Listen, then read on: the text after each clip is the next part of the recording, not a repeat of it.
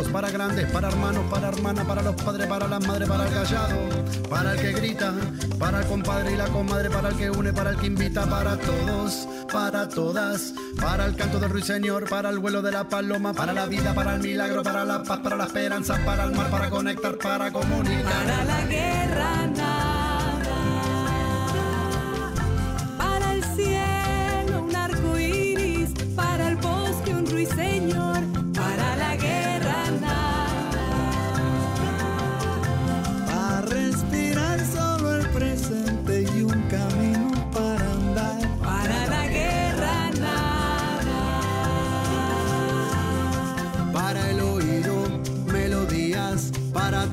esta canción. Para la guerra nada.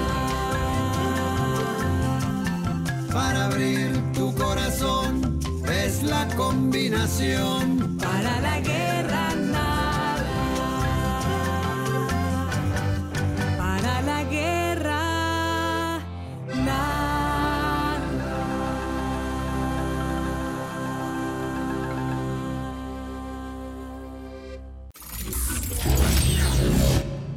es lunes 26 de julio, estamos en Intolerancia Radio. Estamos desde Sonora, desde México, desde Lima, Perú, desde Ricaute, Colombia, Bogotá, Colombia y desde Cuernavaca, México. Salvador Toacho, buenas noches. No, pues la tercera es la vencida, Henry. Hay que meterle fe. Pues más te vale. Bueno, pues una disculpa. Tal vez, tal vez también se debe porque se nos pasó algo muy importante, güey. No, no le dijimos a Javo y a todo Cilantro, muchas gracias por esta transmisión. Eh, no, le, le damos las gracias a Cilantro y también decimos a la gente que puede ver cualquier episodio que se haya perdido, incluso este en, en- en el futuro cercano, pues en señal BL, ¿no? Ahí están todos los capítulos para que escuchen. Pues la verdad es toda una experiencia súper, súper padre, ¿no?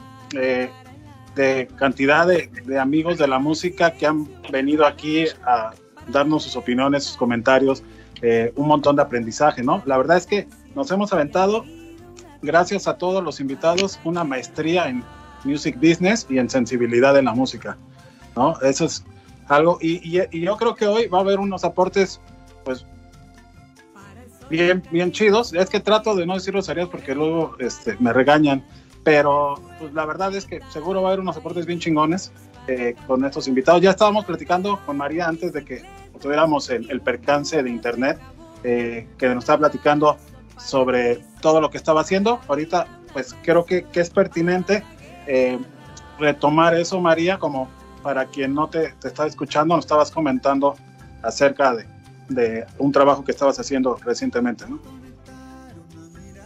Eh, sí, pues para ustedes, mi nombre es María José Camargo, eh, canto en una banda que se llama Before Volume y les estaba contando aquí a mis compañeros que en la pandemia una de las vainas que salió fue como la necesidad de comunicar todas estas canciones desde una perspectiva personal. Y les estaba comentando también que ese es mi nuevo proyecto que se llama María de los Muertos, es mi proyecto solista. Listo, pues mira, es que estaba aquí revisando unas cosillas mientras te escuchaba y una de las cosas que, que yo he visto es que así como muchos músicos se quedaron como pasmados, hay, hay muchos otros que se pusieron a la tarea, ¿no? De retomar, de, como de arreglar muchos detalles que tal vez con el día a día no habían eh, podido abordar, en fin, no sé. Ya me irán contando. Eh, por ejemplo, con, con, Nunca Jamás, mi Pedro, ¿qué, qué me puedes decir? ¿Qué, ¿Qué, qué, fue lo que Nunca Jamás aprovechó o no aprovechó durante estos meses? Pues mira, la verdad es que sí nos, nos quedamos sacados de onda la primera, el primer pedacito, ¿no? Lo cual al, todo el mundo pensó que se iba a terminar rápido, como decías ahorita. Pensamos que iba a ser algo de más o menos por mientras, pero ya cuando vimos que, que, que iba para largo y que estaba subiendo y que todo se iba estaba convirtiendo en un caos, pues la verdad es que aprovechamos y dijimos, ¿saben qué? Hay que hacer lo que sea para seguir vigentes. La gente sigue consumiendo música, la, gente sigue consumiendo contenido, entonces hay que aprovechar de hacer lo que sea referente o ramificado al concepto que tenemos eh, sin, sin, necesidad de tocar. Entonces lo que hicimos fue aprovechar para, pues cada quien tiene su home studio, o sea, ahorita la tecnología está, pues, está, está toda mal porque, podemos, podemos hacer lo que sea, cada quien en su casa, cada quien tiene, tenemos, invertimos nosotros de nuestro, del propio fondo, invertimos eh, pues para tener equipo fílmico y pues cada quien se grababa en su casa y hacíamos videos y aprovechamos para hacer un proyecto de covers que teníamos rato queriendo hacerlo y hacer reversiones de canciones que nos gustaban mucho o de que o generar ese ese ruido, ¿no? De decir cómo es posible que, que se atrevieron a hacer un cover de norteño y lo llevaron al rock y que ay, nos gusta ver arder el mundo, pues vaya. Entonces, pues la raza pues sí se picó y empezamos a hacer eso, hicimos unos como unas reseñas que se llama películas agropecuarias y luego hicimos eh, el puro contenido así, estuvimos analizando películas, eh, hicimos un podcast que lo estrenamos todos los miércoles a la una de la tarde y todavía sigue. Eh, estuvimos, eh, ya teníamos un disco grabado y teníamos todo un proyecto ya listo y pues empezamos a reestructurar el plan de, de lanzamiento. Se acercó una agregadora con nosotros que ya tenía pues ahí meneándole con ellos, ¿no? Entonces hasta que pues ¿quién, ¿quién le ofrece dinero a un grupo en medio de una pandemia? Imagínate, pues, ah, pues aprovechamos ahí, dijo, véngase para acá y empezamos a reestructurar los lanzamientos de los sencillos, ¿no? Entonces ya teníamos las canciones grabadas y empezamos a generar muchísimo contenido, que era, ¿qué fue? Las películas agropecuarias, alienígenas, alienígenas ejidales, sacamos el, el, no sé, ya ni me acuerdo, fueron cantidad de cosas contenido y contenido y contenido. Simplemente no dejamos de trabajar todos los días en ofrecerle contenido a la gente, ofrecerles nuevos videos, nuevas propuestas, nuevas canciones, covers, eh, proyectos que ya teníamos, conciertos que ya teníamos grabados, por ejemplo, en el Plaza Condesa, hicimos nuestra cuenta de Patreon, eh, seguimos sacando cosas, hicimos obviamente los live streams, eh, que, pues era de rigor, el, el, el, el, ¿cómo se dice? La solución inmediata, ¿no? A corto plazo para todo esto que estamos teniendo de pausa. Pero pues aprovechamos, sacamos infinidad de contenido, la verdad, estuvimos a dale y dale. Creo que es una, una de las leyes o filosofías o políticas del proyecto que es con o sin, el proyecto sigue adelante, ¿no? Entonces, sea lo que se nos ponga enfrente, nosotros seguimos adelante y seguimos sacando cosas y seguimos buscando la manera de cómo llegar, llevarle nuestra música a más gente y a más público, ¿no? Entonces, todo el tiempo es la búsqueda incansable de eso. Entonces, todo el tiempo estamos como tratando de buscar nuevas eh, fuentes o nueva, nuevos medios de difusión. Y es lo que siempre estamos haciendo, ¿no? Buscar canales, nuevos canales de difusión para, para que la gente conozca el proyecto nunca jamás, ¿no? Entonces hicimos cantidad, ahora sigue, de contenido para la gente, ¿no? Oye, Memo, y ahorita que estás oyendo a Pedro, güey, Ajá. dicen que no hay chamba. Ajá, lo normal dice que no hay chamba, exacto. Comenzaste, eh, o pensaríamos que todo lo que estás haciendo lo haríamos en una, lo harías en una temporada normal, ¿no? Y todo lo que enumeraste, pues es, es en la época más fea para la industria. Qué bueno que se andan movidos. Gracias. Pero, por ejemplo, tú ahorita, pues estás haciendo también cosas, güey, ¿no? Es que un Pues- poco se trata de eso, ¿no? Que, que de repente, sí. Sí, entendiendo todo lo difícil que está eh, la cosa en el mundo para, para todos, eh, Ajá. Que también hay creatividad, que también nos estamos inventando y de alguna manera estamos ahí levantando la mano, ¿no? Y además aportando un montón para que mucha gente tenga contenidos y, y los disfrute desde su casa, ¿no? Entonces, sí. Eh, igual tú, ¿no? O sea, a todos les pasó diferente, afortunada o desafortunadamente, pues todos han tenido una manera diferente de, de, pues, sobrellevar la tragedia, ¿no? De lo, lo que les tocó a, a quienes no tuvieron un escenario, a quienes tuvieron una inversión y no pudieron sacarla en esas fechas. Eh, yo lancé una canción en febrero 2020, que era la última, la última canción que tenía guardada del EP que había lanzado un año antes hice un montón de promoción, empecé a hacer una gira. En ese entonces trabajaba en WeGo, la boletera española. Eh, llevaba en México como un año la, la- la empresa aquí, yo estaba trabajando con ellos. Y pues ya sabes, conociendo más y más promotores, empezaba yo a armar cosas para el proyecto personal de, música. Y pues al mira pandemia me, dio duro porque todo se canceló y, y en realidad se canceló y no como que no con un plan de volver a hacerlo. O sea, digo, sí se va a volver a hacer eventualmente, pero como que en esa parte estoy súper desaparecido. Eh, musicalmente, pues hice un, estoy haciendo un disco, eh, tú sabes, de, temas de promoción y aquí la, la gente sabrá y entenderá que un músico independiente normalmente sale con graba tres canciones mientras están mezclándose dos, ya sacó la primera y luego sale entra a grabar otras dos y demás. Me di tiempo y ahora estoy haciendo un disco completo que te enseñaré a ti, le enseñaré a todos los amigos cuando ya esté listo y aquí está completo y ahora sí tomaremos decisiones de cómo pues cómo lo quiero hacer, ¿no? Cómo quiero esta vez sacarlo. Ya se trata de mi tercer lanzamiento y pues en realidad ya tuve la experiencia con una banda y ahora como solista como siempre atropellada por alguna razón quizá que la independencia me hace trabajar como al día. No sé si si, si lo compartan. Por mucho que uno quiera planear o quiera ahorrar los independientes terminamos con nuestro sustento diario.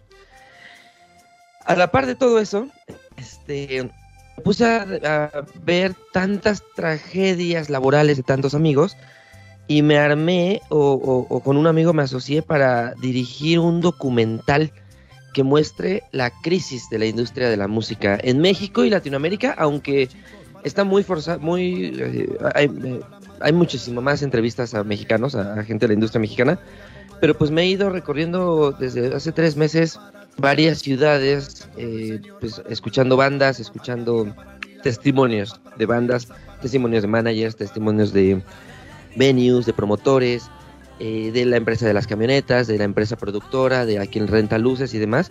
Y pues es un documental que espero esté muy pronto. Ahorita estoy en el pleno proceso de entrevistas.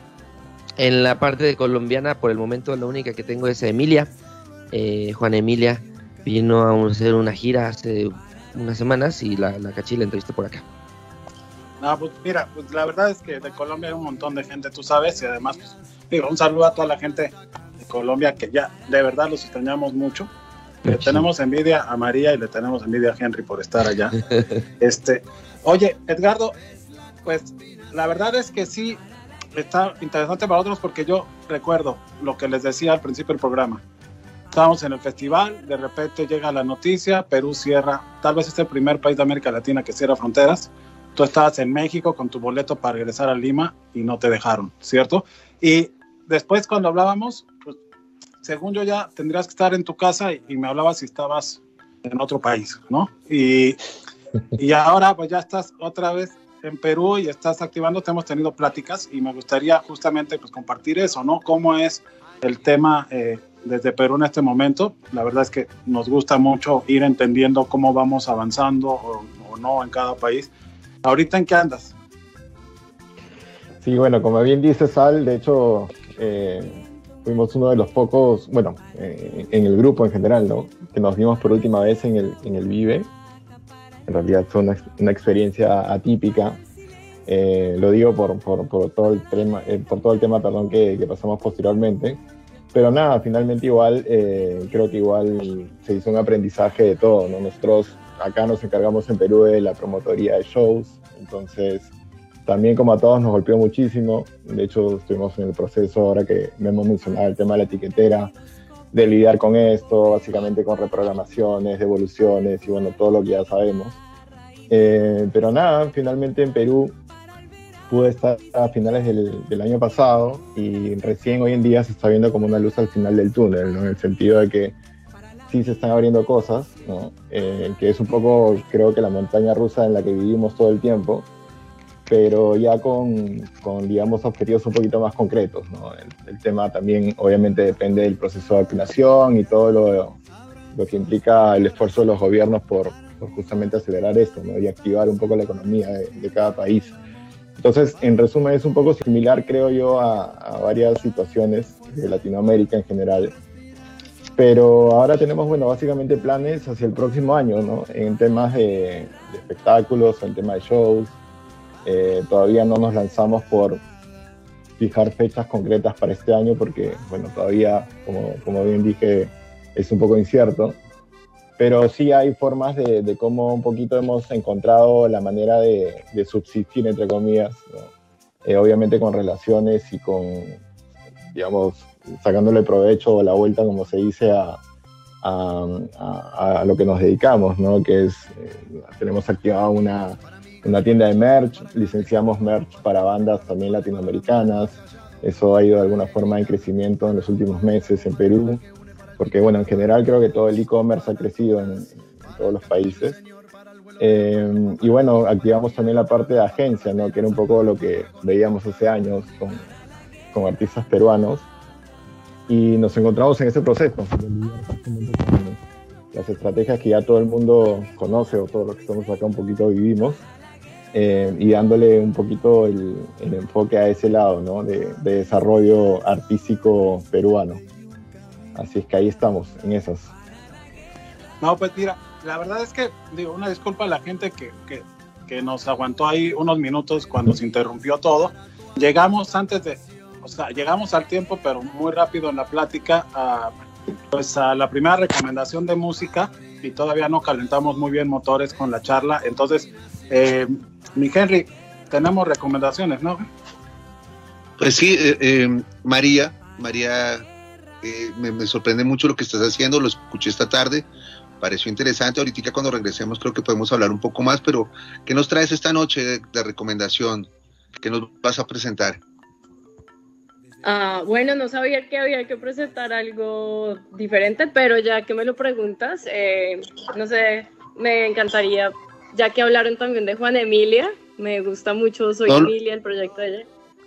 Ah, ok, no, no, no, digo, ¿qué, no, qué, qué nos traías de tú, de, de, de, tu trabajo musical? Ah, eso es diferente, señor, claro. Disculpa, discúlpame. Mi, bueno, de lo que yo estoy haciendo, es que autorrecomendarse es medio paila, ¿no? Como, es que es autopayola. Yo he hecho programa que es payola, o sea, tenemos nuestra propia payola.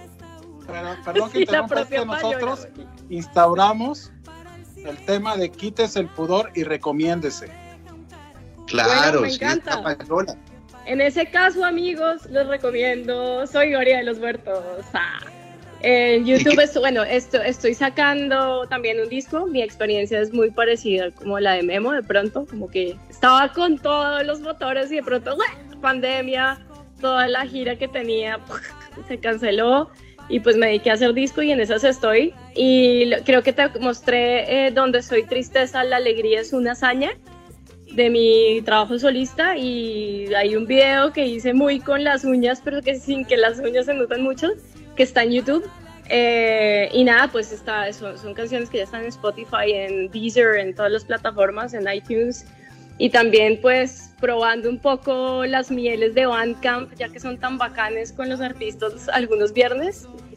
Y, y, nada, pues es esa, esa es la que, la que yo recomiendo, donde soy tristeza, la alegría es una hazaña. Ok, entonces veamos y escuchemos, le recomendamos entonces a María de los Muertos, donde soy tristeza, la alegría es una hazaña. Veámosla, ya regresamos en Intolerancia Radio.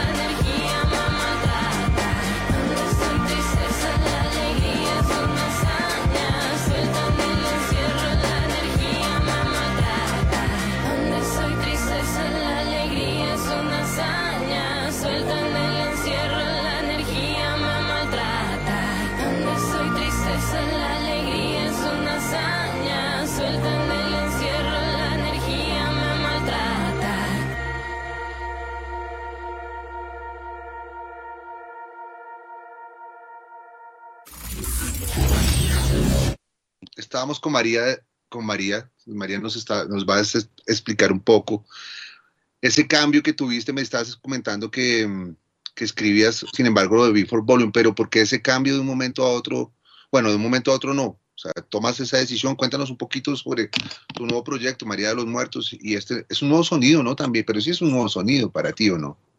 Sí, completamente, Henry. Pues la verdad es que era un poco aburrido no poder ensayar y no poder hacer música y tener que esperar a que el otro me mandara stems y el otro no me podía mandar nada porque patatí, patata. Y nada, hace rato que tenía una serie de letras, yo escribo muchísimo, yo soy literata, me gustó mucho y tenía una mano de letras ahí, ahí y como una cosa en la cabeza que quería hacer y era quiero contar una historia de cómo lo ordinario puede ser absolutamente extraordinario y cómo puede haber vida detrás de los enchufes. Entre la lavadora pasan cosas increíbles, en el lavaplatos cuando no lavo los platos hay como monstruos y como una idea de lo doméstico extraordinario que me estaba persiguiendo, pero que no estaba alineada pues con lo que los chicos de Before Volume querían decir o hacer, etcétera, no querían experimentar con sonidos, yo sí quería experimentar con electrocutadas, con el sonido de la lavadora, con el sonido del sanitario, con el sonido de, qué sé yo, del,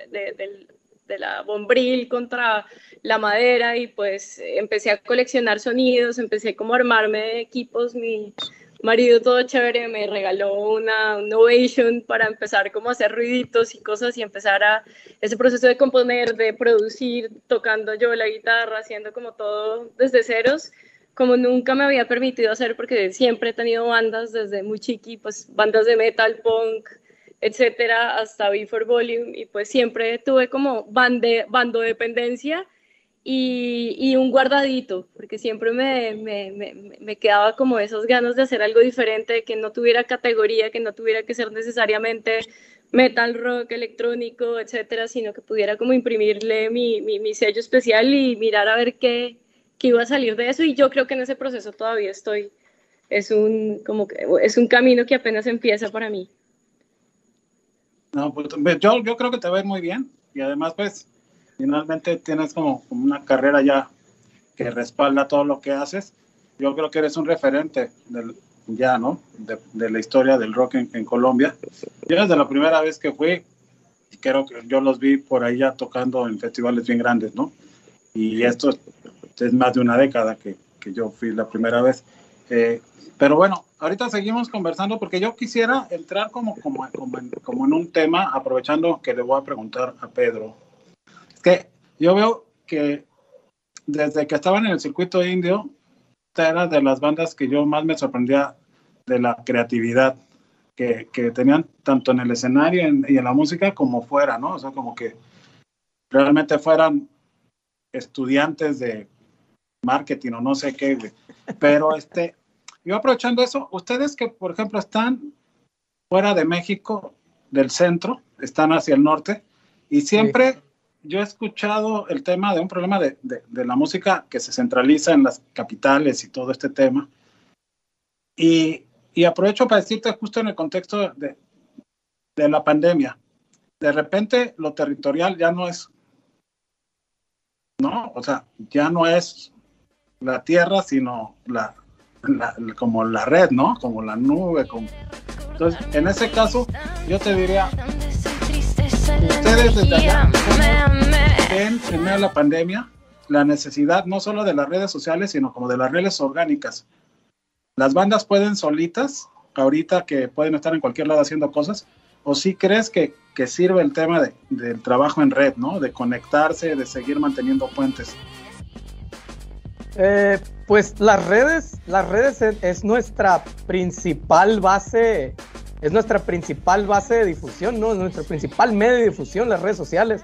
O sea, nosotros tenemos como unos cuatro años eh, peleándonos, discutiendo el tema de vamos a volver a sacar un sencillo, a lanzar el boletín, a enviarlo a la prensa, pagarle otra vez una feria, un RP otra vez volver a ir a la Ciudad de México a hacer medios que van a tener un impacto mediático o un impacto en general muy bajo para toda la semana que vamos a estar pagando un Airbnb allá, eh, todo lo que vamos a gastar en comidas, transportar al crew, conseguir un show, eh, transportarnos, comer, etcétera, etcétera, etcétera. Entonces tenemos un tema ahí de hace rato discutiéndolo de si vale la pena realmente seguir haciendo medios convencionales y todo ese fondo operativo para cada sencillo, invertirlo en campañas en redes. Que digo, las campañas siguen y siguen y tenemos ya, yo creo que a raíz precisamente del año pasado, se fue todo el presupuesto a puras campañas, a seguir manteniéndonos presentes, a hacer la, digo, a seguir vigentes y hacer presencia de marca más que vender un, boleto o, promocionar un evento en cada ciudad y segmentar a todo ese público. Digo, yo creo que siempre decimos nosotros que se nota, se nota bien rápido cuando un artista tiene una educación universitaria. Tuvimos la fortuna de, que todos los que estamos en, el proyecto, todos somos profesionistas. Eh, el vocalista es comunicólogo, el manager es mercadólogo. Yo estudié dos carreras, estudié artes visuales y diseño gráfico con, medio, con acentuación en medios audiovisuales. Entonces es como una banda que todo lo hacemos nosotros, tratamos de autogestionarnos todo y de generar todo desde acá. En algún punto dejamos de pagar a casas productoras para que nos hicieran los videos y empezamos a hacerlos desde acá. Invertimos en equipo fílmico para poder hacerlo nosotros. Estudio, es muy raro que paguemos un estudio, eh, el gran estudio que antes era eh, esa, esa venta. Si lo hacemos es por venta en realidad, ¿no? Que hace poco acabamos del el sencillo anterior que lanzamos, pues obviamente vendimos que fuimos a grabarlo sé quién, de cuál pero ahorita es la venta, ¿no? Y, como dicen esto se llama la industria de la mentira, al final de cuentas, ¿no? También. Entonces, es un poquito también de, de, saber cómo vender y hacia dónde llevar el proyecto, ¿no? Y la centralización en este país, pues es el pan de cada día, ¿no? Desde toda la vida, desde que yo me acuerdo, yo ni lo inventé, yo cuando nací así estaba, ¿no? Entonces, fíjate, curiosamente, ahorita que lo mencionas, tu socio, precisamente, recién llegamos a la Ciudad de México en el 2008 íbamos llegando y estuvimos en un LAMP. Fuimos ahí, teníamos una semana en la Ciudad de México y fuimos a un LAMP y estaba, y estaba, estaban varios ahí ponentes, ¿no? Que, que le mandamos un saludo a toda la gente. Estaba el Cha, el Chenka y, y estaba el, el, el, el, el uh, pues tu socio, pues. Eh, entonces, ¿eh? Jerry, Jerry. El Jerry estaba ahí diciendo una sarta de cosas que, decía yo, eh, pues se le hacía pedo, yo pues levantaba la mano de volada, eh, está loco tú, decía, porque el vato decía, si levanten la mano los que vienen, los que vienen de fuera, las bandas, ¿quiénes son las bandas? No, pues yo, eh, y decía, ¿quiénes vienen de, de, fuera? No, no, pues yo todos. Bueno, pues devuélvanse la chingada, decía, devuélvanse porque está mal lo que hicieron, no se vengan a la Ciudad de México, lo peor que pudieron haber hecho, eh, yo decía, está loco este vato, pues, ¿quién es ese güey? Decía, y no lo conocía. Pues. Y yo decía, eh, ¿quién es ese vato para decir eso? Está loco. Y el güey empezaba a poner ejemplos. Decía, fulanito de tal, no son de la Ciudad de México. Ah, fulanitos de tal, eh, no son de la Ciudad de México. Pero pues qué madre, pues eran de Guadalajara, de Monterrey, de, de, Puebla, ciudades bien grandotas, pues la segunda, tercera o cuarta ciudad más importante de la Ciudad de, de México, pues.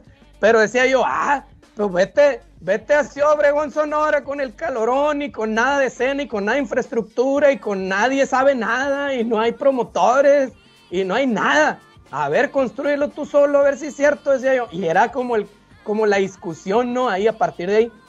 Y evidentemente estamos en la Ciudad de México por ese, por ese tema de la centralización, porque decíamos otro, pues desde allá es el trampolín a, a toda Latinoamérica, a todo México y a todo, a todo el mundo, ¿no? Allá está todo, ya. Era cuando estaba en las oficinas de MTV, era cuando estaba en las oficinas de Stat, elegía todo lo que daba, estaba todas las radios, todos los medios, etcétera, etcétera, etcétera, etcétera, no, estaba medio mundo allá. Y pues llegamos según nosotros a, a, a ver qué onda, ¿no? A ver qué sucedía. Y de repente nos dimos cuenta, no, no, no, están locos, váyanse para atrás, decía, váyanse para atrás. Allá ustedes conocen a todos los locutores, a todos los conductores de televisión, conocen a todos los promotores, ustedes mismos son los promotores, porque nosotros éramos los promotores, porque no había, teníamos que hacer nuestros shows también. Entonces era hacer todo, hacer todo y seguir relacionándonos con gente por acá. Y era un circuito, el noroeste del país, que a nadie le importa, hasta la fecha, a nadie le importa. O sea, es un, es un, es un, es un circuito que desde Guadalajara se salta hasta Tijuana.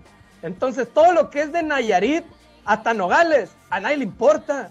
Entonces dijimos, pues bueno, digamos que es un mercado virgen y vamos a atacarlo, ¿no? También entró ese rollo del regionalismo, del, enorgullecerse de dónde somos, que todo eso fue a raíz de estar viviendo en la Ciudad de México, ¿no? Que nos dimos cuenta de que eso era lo que nos identificaba. Era lo que decía, porque tratamos como de homogenizarnos a la escena, pero la raza nos decían, ah, lo, loco, estos gritones, eso, los, los norteños. Y pues nos empezaban a identificar y sacaban cura de cómo hablábamos, ¿no? Se reían, perdón, se reían de cómo hablábamos. Y pues la raza acá nos empezó a identificar por eso y de, de ahí empezamos a subirle a la perilla y se empezó a formar este concepto. Que el concepto no fue de, de, de, de, abolada, surgió hasta el cuarto disco por allá, estamos hablando de ya de 10 años de, trayectoria del, del, proyecto, ¿no?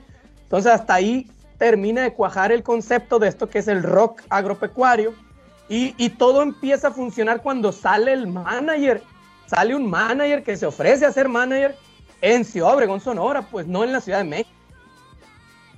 Empiezan a suceder las cosas cuando le empezamos a hacer casa al Jerry, precisamente. Entonces, todo este tema de la descentralización.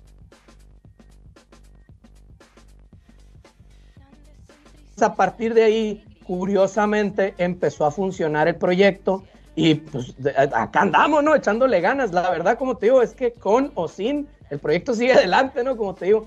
Pero sí, evidentemente las, las redes sociales, todo este tema de la digitalización de la música, pues a nosotros por lo menos muchísimo, nos ha ayudado mucho y nosotros seguimos haciendo campañas. Hay un presupuesto establecido para cada ciudad donde vamos a tocar. Le metemos unos cuantos pesitos de, de campaña en vez de irnos una semana antes a estar dando meses, entrevistas y entrevistas y entrevistas que tienen un impacto muy bajo y que no, no, no, no es tangible, vaya, no, no vemos reflejado en boletos, en, en redes, en comentarios, no, no, lo vemos, pues no sabemos realmente si es, si tiene ese impacto no eh, eh, el hacer medios convencionales. Entonces, lo que sí vemos es de que las campañas que hacemos segmentadas para cada ciudad en, redes sociales sí nos están generando ventas ahorita. O sea, ahorita estamos con los shows a todo lo que da, volvimos a los shows y estamos viendo el resultado sobre las publicaciones orgánicas y sobre las campañas que estamos metiéndonos, diferentes contenidos que nos estamos inventando. Como dices tú, nosotros pues si, si esos son los comerciales y, tenemos que llegarle a la gente, nos inventamos cualquier cosa para, para, conectar con la gente y afortunadamente las redes sociales, ahorita ese, ese rollo de las campañas, nos dan esos números de decir esto funcionó y esto no, entonces seguimos haciendo este contenido y este contenido ya no. Este contenido sí lo llevó a, a sí concluyó en una venta, pues. Entonces, sobre eso nos vamos trabajando. Entonces, para nosotros sí es súper, súper importante la, la, digitalización de la música nos está funcionando perfectamente a nosotros, la verdad.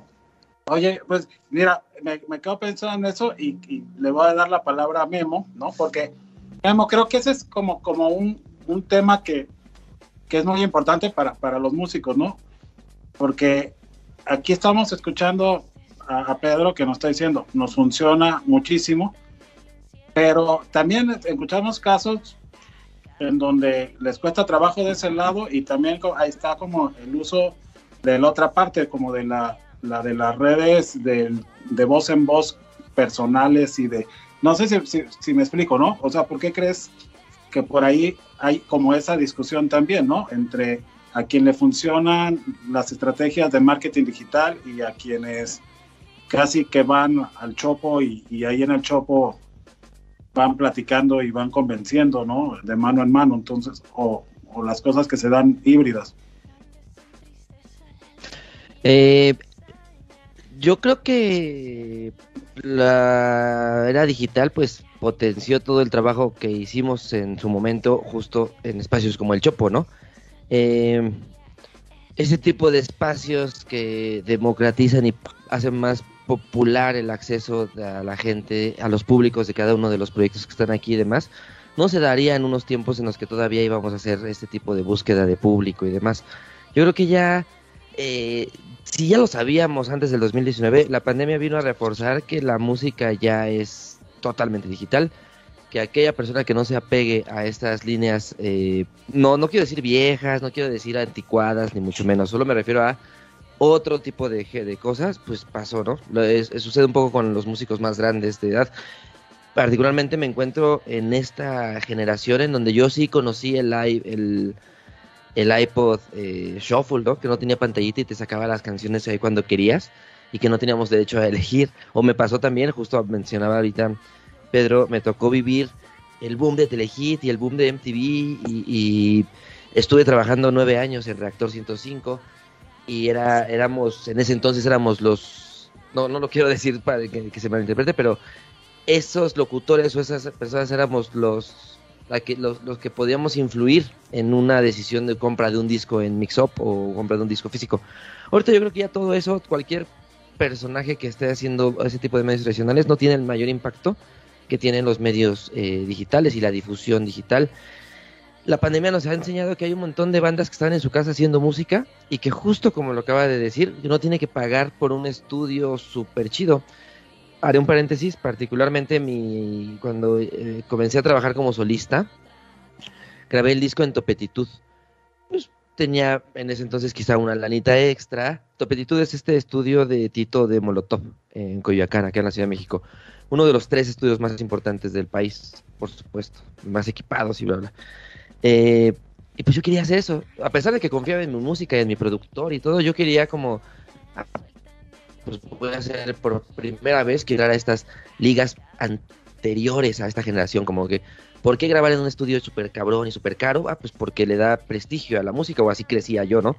Ahora ya la tecnología pues nos hace tener muchas maneras de hacer música en la casa y demás, y la pandemia nos hizo refrendar eso. Como yo he visto muchos proyectos que antes de la pandemia no había pasado nada y que entendieron que todo estaba en las nuevas redes sociales, bueno, en las redes sociales y en las nuevas redes sociales como TikTok y pues eh, crecieron muchísimo.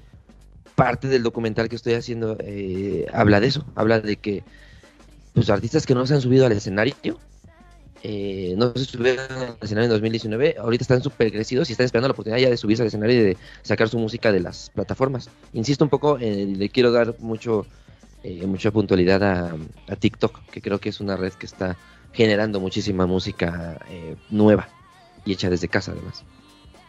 Sí, no, de hecho, digo, toda esa cosa creo que además viene para largo, ¿no? La discusión y todo el tema de cómo se va a ir componiendo, porque creo, no sé si estás de acuerdo, Edgardo, que también estabas hablando de todas las nuevas estrategias que se pueden hacer aprovechando la tecnología que existe, pero no sé si, estás de acuerdo conmigo, también tiene mucho que ver el contenido, ¿no? Si no, pues todos los que hicieran una estrategia de marketing digital invirtieran pautas, tendrían buenos resultados, ¿no? No sé. Sí, no, de acuerdo. Definitivamente el contenido suma, ¿no? Así como, eh, como cuando uno dentro de la estrategia pues se prepara para hacer un buen, un buen pitch, ¿no? Ante los agregadores, definitivamente influye, ¿no? Y fuera de eso también hay un tema ahí de, de elaborar un plan, ¿no? Así como decía Pedro, también el tema de ir evangelizando. Eh, tipo autogestión, ¿no? Ciudad por ciudad es importante el, el, hecho de plasmarlo esto dentro de un plan de acción eh, a corto, mediano plazo, también obviamente es relevante para, para que te puedan considerar también, ¿no? Hay un montón de factores que hoy en día pues suman y que definitivamente los tiempos han cambiado, ¿no? Y eso, de hecho, lo hablábamos la vez pasada cuando tuvimos esa charla con, con Alonso, en la cual justamente estábamos revolviendo y trayendo a la mesa ejemplos de, de proyectos, ¿no? Y cómo de alguna forma los territorios también se parecen en, temas de, de, estrategias de éxito, ¿no?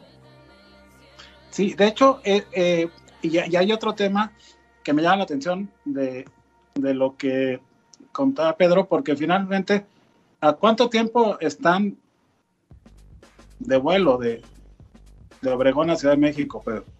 Eh, dos horas y media. Está más barato, está más barato el vuelo, de hecho está más barato el vuelo de la Ciudad de México a Bogotá que de la Ciudad de México a Ciudad Obregón.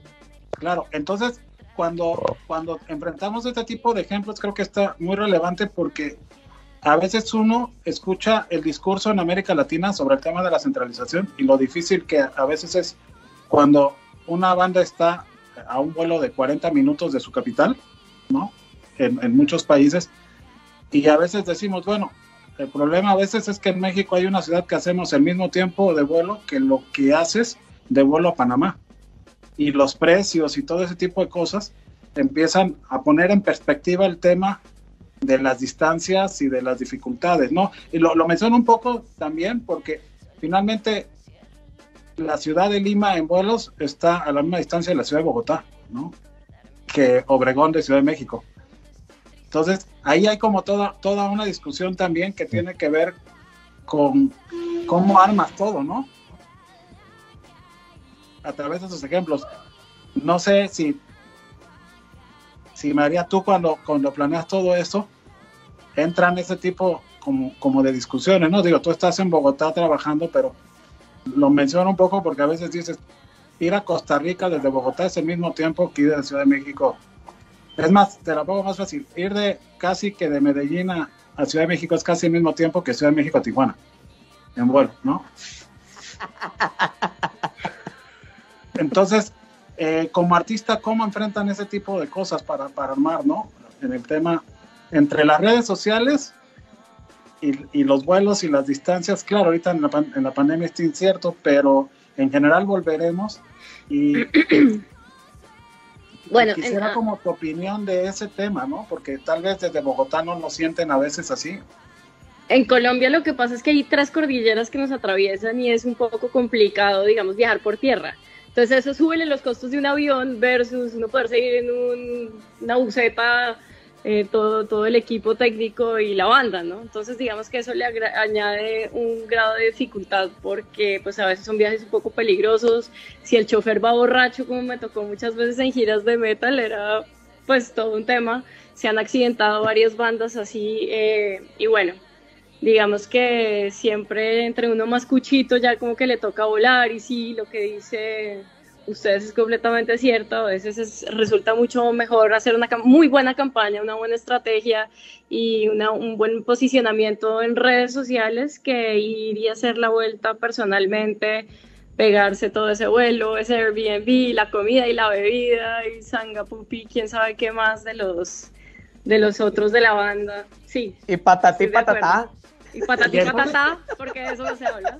Yo hago como una pregunta, entonces como que ya estamos fuera de moda los gestores como, como Edgardo y como Henry, como yo, porque ya, ya nos ya no nos necesitan porque tienen a Facebook y a TikTok. Es, es como, es- esa pregunta me interesa mucho. Eh, complementario. ¿eh? Yo creo que es un trabajo complementario. Me gusta Exacto. mucho pensar que uno no tiene que escoger una cosa o la otra, sino más bien alimentarse. Son herramientas nuevas que llegan. También son, di- digamos, ¿no? sí, son herramientas. Uno, tú, tú- tú escoges todo lo que necesitas en un determinado momento y, y depende del momento artístico también. Si quieres hacer algo súper ligado a algo viejo, súper ligado como una vieja estrategia, puede ser incluso más funcional porque nadie lo está haciendo ahorita. O sea, eso también depende de tu estrategia. Exacto. Sí, es un, es, tiene que ser complementario, como dice, pues. O sea, es una herramienta, ahorita está funcionando, pero yo creo que no, no se debe de olvidar, ni, ni se debe, o sea, por ejemplo, cuando nos ofrecen como exclusividad en dos, tres cosas que llegan como, ah, yo les ofrezco Sí. esto y esto y otro, decimos, no, no, espérate, espérate, aquí se trata de sumar, no se trata de restar, de quitarme todo lo que estoy haciendo, o sea, se trata, si vas a, o sea, si me estás ofreciendo algo que sume a todo lo que ya se está haciendo, pues, ¿para qué me quieres quitar todo lo que ya estoy haciendo? Vamos creciendo, pues, vamos sumándole, si algo ya no es necesario, pues a lo mejor ya no es necesario, pero no me quites todo, o sea, Sí. no es absoluto, vaya, pues, y ahorita lo que mencionaba, lo que mencionaba esta niña, o sea, hay una sierra madre que nos dice, tardamos 14 años en ir a Monterrey, imagínate, y supuestamente es el norte, ¿no? Pero no, hay una sierra madre que nos divide por tierra, son 36 horas para llegar a Monterrey de aquí, pues. Entonces imagínate, o sea, en un vuelo son dos horas. Así, así son las distancias en, México, pues entonces imagínate lo complicado en logística para ir nosotros a Chihuahua, que está enseguida, está enseguida Chihuahua, pero es un broncón y para allá, pues, es un broncón. A veces nos tenemos que ir a Estados Unidos y agarrar el freeway y bajar por, por Ciudad Juárez. Entonces es un, es un tema de estrategias territorial, geográficas y cuanta cosa. Nos decían los Easy Easy de Guatemala, que anduvimos de gira con ellos, nos decían los plebes, oye, estamos más lejos que la chingada. Estamos en, en Obregón, Hermosillo, decían, guacha, y ponían el, Google Maps y ponían la distancia de donde estaban en Hermosillo a la Ciudad de México y de la Ciudad de México a Bogotá. De- perdón, a Guate, a Guate, que le decían ellos a Guatemala. Y decían, no, hombre, dice, está bien grande México, dice, pudiéramos estar girando todo el año en México. Y todas esas experiencias de comentarios que nos hacían amigos argentinos, españoles, eh, nuestros amigos de Guatemala, que nos decían exactamente lo mismo, que decían, güey, es que está bien grande México, no se acaba nunca. O sea, pudiéramos estar tocando todo el año aquí, felices de la vida.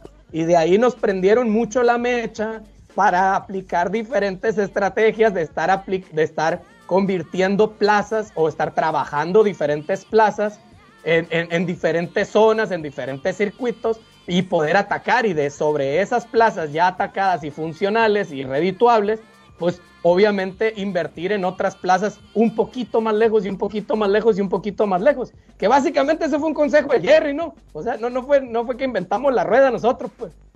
El fantasma ahí de Jerry. Oye, ¿por qué no aprovechamos para escuchar algo de música en lo que retomamos la plática volviendo?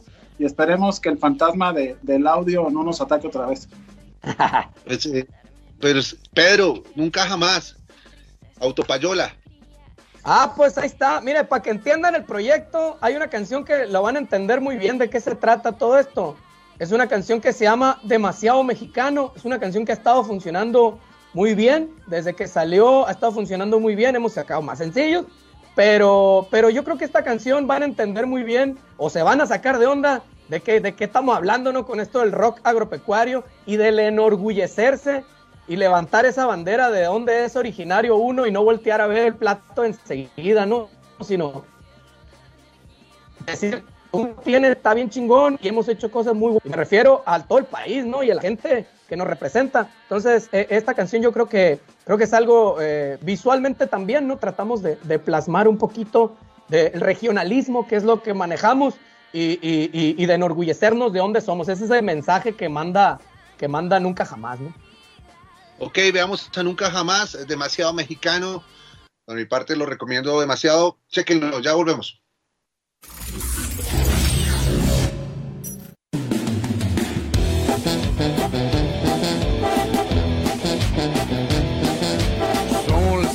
Que sostiene al mundo, raíces de sangre y amor profundo. Verde, blanco, rojo y entre dientes la serpiente, fuego en el corazón y en las venas aguardiente. La pala en la mano, el sol en el lomo con una canción de José Fredo, nada nos detiene, a prueba de todo terreno. Siempre entregando el corazón en la pelea, porque se raja, no hay lugar en esta mesa. Con cicatrices y cansado, nunca paras de luchar, demasiado mexicano como para renunciar demasiado mexicano como para renunciar. Demasiado mexicano como para renunciar. Demasiado mexicano como para renunciar. Demasiado mexicano como para renunciar. El Pacífico hasta el Golfo de Quintana hasta la baja de clase mundial, la raza que más trabaja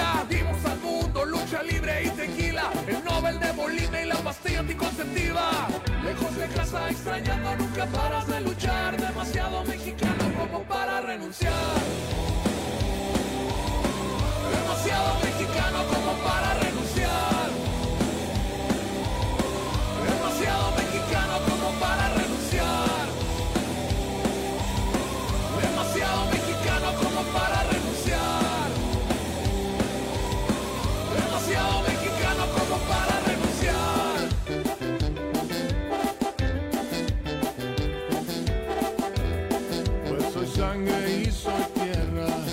Su ausencia me envenena. Muero lejos de ti. Lejos de casa, extrañando, nunca paras de luchar. Demasiado mexicano como para renunciar. Demasiado mexicano como para renunciar.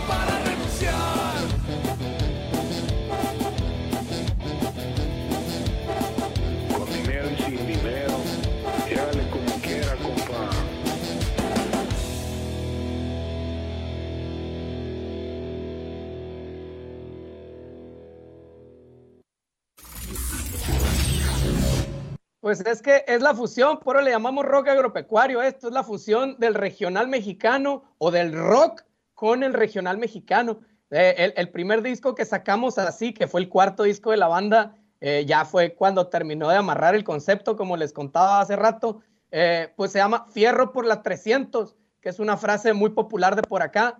y es como un arre, es como un fierro, pues fierro por la 300 es una expresión. Y de ahí surge de ahí surge como este tema de que decidimos hacer como eh, la fusión del rock con el, con el norteño clásico, por así decirlo, y, y, otras canciones era el rock con la banda sinaloense, ¿no? Con la tambora. Pero ya en el siguiente disco que se llamó Puro Chucky, otra expresión muy de por acá, que, que ese disco ya fue como, ya la, eh, el regional mexicano ya se estaba autofusionando, por así decirlo. Se fusionaba la banda con el norteño, con, lo, con cuanta cosa ya estaba muy promiscuo esa, ese, ese cotorreo. Entonces, ya cuando decidimos hacer la fusión sobre otra fusión, pues surge esto, ¿no? Que es un poco de, de, en general es, es, eso, es rock con regional mexicano.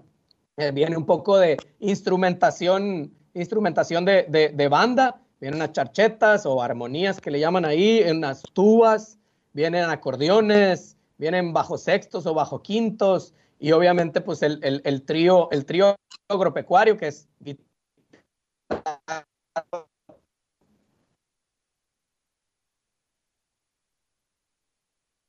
por ahí ya este mi, mi memo paso contigo y, y, retomamos pues pues todo este tema no que tiene que ver con pues yo decía los contenidos, las estrategias eh, que pueden utilizar toda la tecnología, pero también había como, como un tema que hablaban al principio de la pandemia entre muchos colegas sobre el tema de va a ser necesario que nos pongamos de acuerdo entre las personas porque esto se va a poner cabrón y necesitamos como entendernos que todos somos parte del mismo rollo. ¿Tú crees que sí hemos estado aprendiendo esa parte en la industria independiente o todavía hay unos retos que tenemos que, que vencer para realmente echarnos la mano entre todos? ¿Tú cómo has sentido esa parte? Pues no lo he visto de la manera más positiva, honestamente. Eh, cuando empezó esto, recuerdo que empezaba a platicar con amigos, eh, tuvimos un tiempo un podcast de, de, de eh, cultura pop y películas y demás. Y con amigos de banda se tocaba mucho el tema cada semana. Y bueno, si te ofrecieran un show ahorita que fuera, recuerdo que hablábamos, uh, con menos aforo, lo harías, aunque a lo mejor tendrías el riesgo de no nada más contagiarte a ti, a la banda, sino a tu staff y al público. Y como que siento que todos nos cuidábamos y decíamos, no, no, no, yo estoy como del lado de cuidarse y protegernos, preferiría que sí se siga cerrando todo para que todo esté tranquilo. Pero ahora, tantos, a tanto tiempo, a más de año y medio de todo eso, siento que ya todos los artistas, quisiera hablar en plural, pero yo todavía no lo he hecho, pero en realidad todos los artistas están aceptando shows. Yo ya veo como es tanta la necesidad de todos, tanto económica como pues, todos los que están aquí que se han subido al escenario, saben que es algo que se necesita, que el cuerpo lo exige cuando uno prueba esa droga que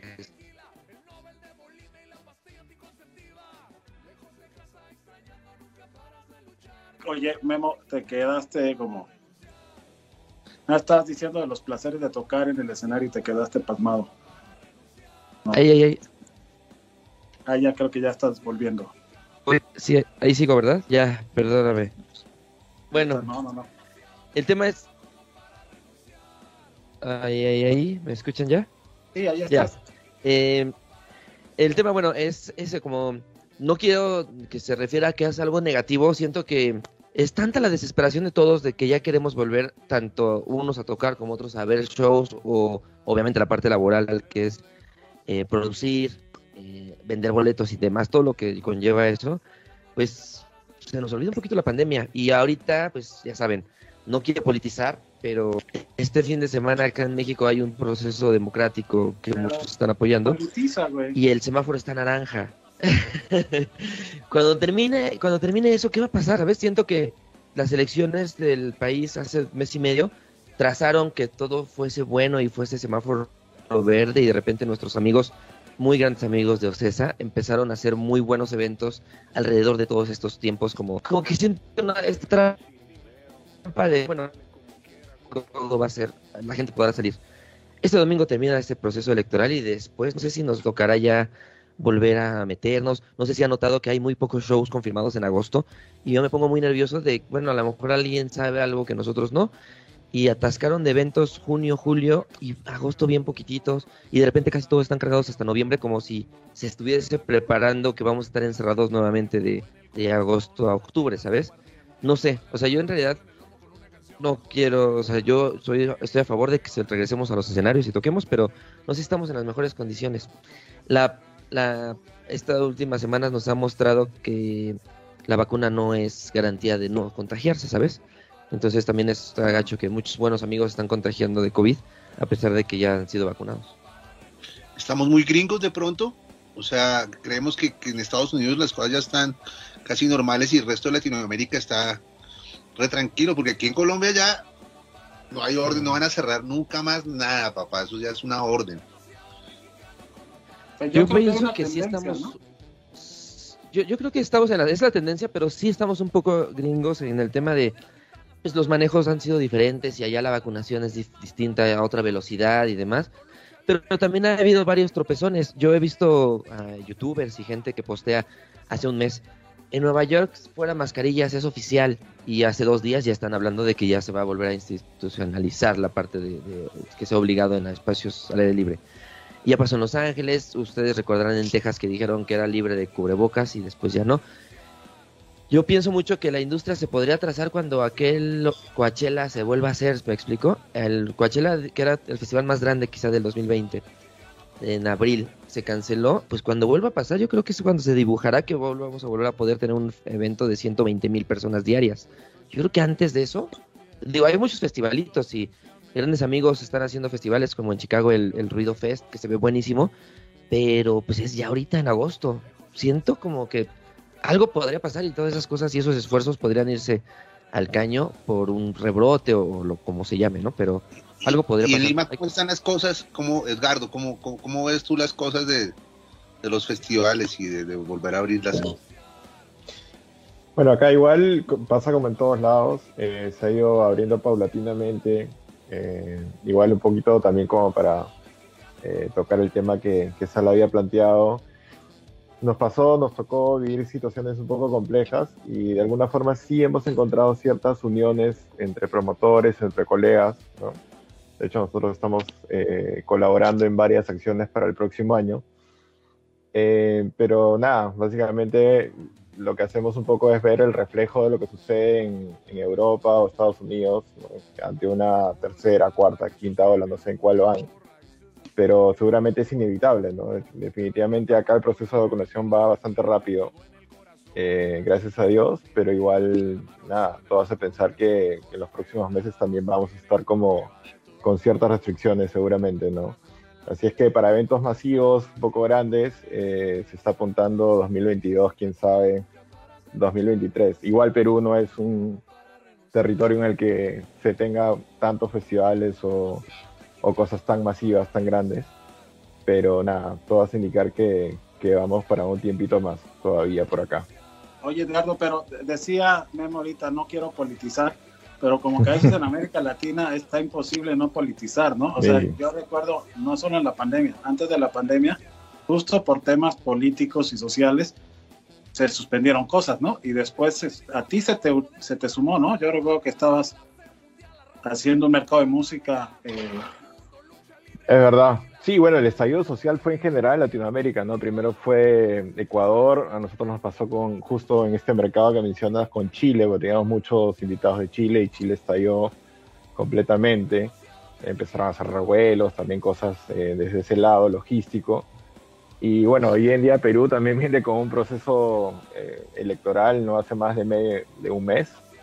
Tenemos nuevo presidente, justo mañana tenemos como la nueva toma de mando y todo anda medio revuelto, ¿no? Esperemos que igual no, no pasa mayores, pero siempre hay el descontento, ¿no? Y sobre todo esta presencia un poco de, de izquierda que se ha venido dando también en, en general en Latinoamérica, ¿no? Que, que básicamente igual nosotros la tomamos como el mundo va a seguir, hay que seguir trabajando, sea quien sea, en verdad, eh, no nos queda de otra. Eh, pero sí, anda, anda políticamente revuelto, creo que varios países. No, y lo otro porque María, pues de Colombia ni se diga, ¿no? O sea, finalmente como que hay una línea previa a la pandemia, ¿no? Había justamente reclamos muy justos en Colombia que tenían que ver con los derechos eh, de igualdad de género y toda una serie de, de, cosas importantes que de alguna manera llegó la pandemia, pero, pero sigue presente todo, ¿no? O sea, lo hemos es que en noviembre, en noviembre, justo antes de la pandemia, ya hubo un paro nacional por una serie de medidas que se tomaron porque estamos en medio de un gobierno, digamos, complicado con los jóvenes y eso, eh, digamos que se alinea con una serie de elementos que ya vienen pasando. Hay un tema de inequidad, hay un tema, eh, bueno, en el, en el, caso de la lucha feminista en Colombia, pues imagínate, hay un tema abortista que, que, pues, que es terrible, que no se ha podido legalizar, hay un tema de inequidad en el Senado y en el Congreso, que no deja que las cosas avancen en, en derechos de las mujeres, hay un tema, de, digamos, de falta de trabajo y de oportunidades para los jóvenes, eh, sobre todo en el sector cultura, pues hay cosas muy problemáticas porque digamos que el gobierno prometió algunas cosas que no se cumplieron, etcétera. Hay un tema pensional, hay un tema de salud, o sea, ¿por dónde quieres empezar? En Colombia, digamos que estamos llevados eh, y yo creo que no, no es el único país en Latinoamérica, como tú dices, es como el zeitgeist eh, que está pasando y pues bueno, son las consecuencias, digamos, de un capitalismo salvaje y eso simplemente pues se empieza a notar ya eh, eh, en este culo de botella en el que estamos, perdón el español tan grosero. Entonces, bueno, yo creo que pasan varias cosas acá. Eh, en cierto sentido, siento que el estallido social, pues, con el COVID y con el encierro, lo único que produjo es que estemos pensando mejor, que tengamos una conciencia mucho más amplia de qué tipo de cultura y qué tipo de, de, civilización queremos habitar y queremos hacer. Tenemos la oportunidad como de rehacer esta vaina y pues hagámoslo bien. ¿No? Y en medio de eso, eh, pues aproveché también para crear con otras colegas un colectivo de mujeres en la música que se llama Todopoderosa y también hacernos esta pregunta a nivel de industria, ¿no? Así como abuelo de pájaro, ¿cuántas mujeres hacen parte de tus playlists? Eh, ¿Cuántas mujeres estás programando en tus festivales? Eh, ¿Cuántas mujeres escuchas? cosas normales, o sea, como porque el 53% de tu consumidor es un público femenino y también hay esas historias que están ahí y también hay narrativas ahí muy interesantes y salidas y ficciones y cosas que pueden alimentar la industria. Digamos que no es quitarles nada a la industria de la música de los hombres, todo lo contrario, es un pastel delicioso que se multiplica y, y pues nada, chévere, es un pastelito que, tocaba roer y por eso existe, digamos, Todopoderosa ahora y, y ahorita, digamos, en Colombia también los músicos estamos muy activos. En parte eh, me, encanta porque pues el, el, el, artista, para, yo esto es algo muy personal, pero yo sí siento que, que no actuar ahorita o no decir ahorita pues es, es estar del lado que, pues, que no es, ¿no? Silenciarse tampoco es la opción. Eh, y han habido muchos colectivos que se han unido en medio de esta fuerza política gigante de la primera, hay una primera línea de músicos, hay un movimiento que se llama El Paro Suena o Ahora Suena, eh, en donde hay batucadas, hay hasta mariachis, hasta cumbia, de todo, y estamos ahí, pues digamos, frenteando, yo no tanto porque estoy un poco afuera, yo como, como Pedro, eh, también soy del agro, de, de hecho mi álbum se llama Agrocore, y yo veo eh, esta lucha, digamos, este, este, sí, que viva el asado ni mi madre. Vamos agropecuarizando el mundo. Sí. Más o menos. Entonces, ese, ese, ese agrocor también tiene que ver con una vivencia política desde lo campesino. Y, y es chistoso porque, al, al, igual que Pedro, pues me he enfrentado con nuevos sonidos desde, desde, lo, desde lo, a veces cuando uno está más lejos, entiende en perspectiva qué es lo que está pasando en las, en las ciudades principales desde una manera como más con más asombro y con más con, como, como más abierta, ¿no? Porque uno no está ahí en la mitad, sino, sino como alrededor, en la periferia. Y a veces en la periferia pueden pasar, pasar cosas muy interesantes también. Es cierto. Pues, sin duda, de hecho, ahorita, eh, ¿qué les parece si vamos a otra recomendación en lo que regresamos con Pedro? Porque si no, pues nos vamos sin poner música. Les recuerdo a, toda la gente que, nos escucha y que nos escuchará que se puede acercar también a una playlist que tenemos en Spotify que se llama Intolerancia Radio. Ahí están un tesoro musical, así como suena. Las recomendaciones de toda la gente que ha, venido aquí a contarnos todo y, que nos ha recomendado música. Pero bueno, estas, se estas cuatro canciones de hoy se van a sumar también. siempre la recomendación de intolerancia. ¿Qué tenemos ahorita, mi Henry? Memo, Memo, tu autopayola. Eh, yo mandé Equilibrio. Es un, es un video muy sencillo que hice cuando saqué la canción. eh, fue en 2019. Iba para el Vive Latino, me acuerdo. Eh, me habían invitado. eh, Sal, Intolerancia, me invitó a tocar en Vive Latino 2019. Y lancé esta canción. Y es a la fecha una canción fuerte, la de los shows. Un paréntesis, eh, la gente a lo mejor no lo sabe, pero antes de ser solista tenía una banda llamada Piluso. Y pues realmente la, el peso que le he dado a este proyecto lista es que este tipo de canciones suenen y, y la gente las ubique como un nuevo proyecto y así ha sido. Y la quieren mucho y espero que les guste. Es romance total, así es que pues, pónganse, pónganse a abrazar a su pareja. Galindo, equilibrio. En Intolerancia Radio ya regresamos.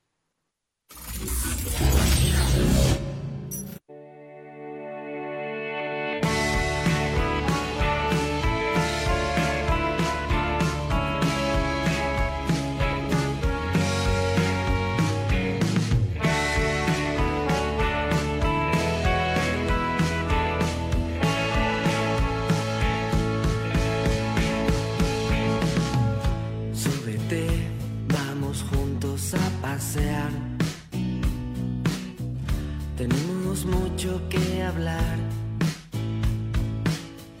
Siempre vas contemplando la ciudad. Mientras hablo sin parar.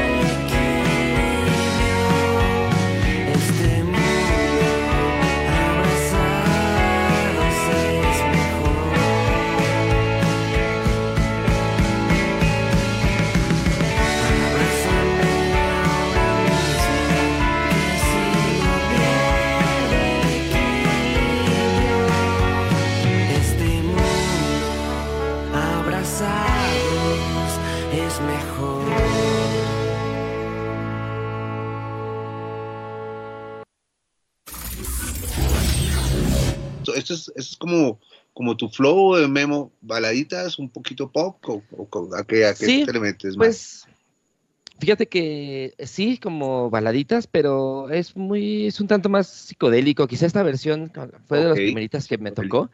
Pero sí hay mucho, eh, cuando me invitaron, por ejemplo, en el, en el Vive Latino, de ahí en adelante, todo 2019, empecé a hacer una banda, una, un show con una banda de nueve músicos. como que había muchísimas cosas sucediendo y demás. Pero es suavecito, o sea, bueno, esa canción al menos. Eh, ahora estoy grabando nuevas cosas y ya a mí me gusta el punk y a mí me gusta andar ahí haciendo cosas, pero pues intentando, intento combinarlo. Oye, quiero hacer un paréntesis. Pues te invitamos ya a las agropecuario ahora. de los comentarios. A ver, sí. Pero fíjate que alguien puso en un comentario, ¿consideran fundamental grabar un video para promover una canción? Yo, que- yo soy un gran ejemplo de para darle esa respuesta. La respuesta es sí. Yo no tengo muchos videos de Galindo como solista. Hice los de Piluso con Benji Estrada y grandes directores, pero este tema de ser independiente y bla, bla, bla, tuve tantos planes y de repente tan pocos recursos y bla, bla, que siempre dejé de lado eso. Y ayer que Sally y yo platicábamos de mandarle el, link del video que íbamos a poner, pues dije, bueno, pues es que en realidad tengo dos. O sea, no, no, no ha sido algo con lo que he trabajado tanto y veo que pues es parte fundamental de cualquier desarrollo de cualquier artista. Y bueno, pues solo para contestar la pregunta de Pablo Pablo ahí en los comentarios. Y más ahora en, en el mundo digital, ahora como, como hablaban todos de, de- de las estrategias digitales sin video, no, casi que no haces nada, güey. De hecho, yo Exacto, invitaría no funciona a, más. a- a mucha gente que, que se eche un- una vueltecita ahí en YouTube a checar unos videos tipo comerciales que hicieron como flyers digitales, no sé cómo llamarles, afiches digitales que hicieron los Nunca Jamás. Este, Sí. De hecho, así les, última- así les decimos nosotros. ¿sí? Precisamente, fly- flyer digital. Flyer digital. Ahí para, si nos, si nos dejas por ahí en los comentarios de, de la sesión de Face como links de eso, porque sí me parece que es algo que estaría bien que algunos músicos, si no lo han visto, lo vean, güey, porque está increíble. O sea, la verdad es que, Gracias. que, que sí, sí lo recomiendo mucho, ¿no? Y, y pues siguiendo lo que estábamos platicando, ¿no? Estábamos eh, como en el tema pues, de la importancia también de, de siempre eh, escuchar, aprender y empezar también a abrir como, pues yo diría que todos los sentidos para que cada vez también las escenas latinoamericanas estén más conectadas desde mi punto de vista y también como más equitativas en todos los sentidos, ¿no? En respeto y en igualdad y todo esto. Yo sí tengo una curiosidad, Pedro. En el norte del país, que ya sabes que hay un prejuicio muy grande respecto a- al tema de cómo es en el norte el tema, ¿no? De, de los hombres bravos, pues, ¿no? Valientes y...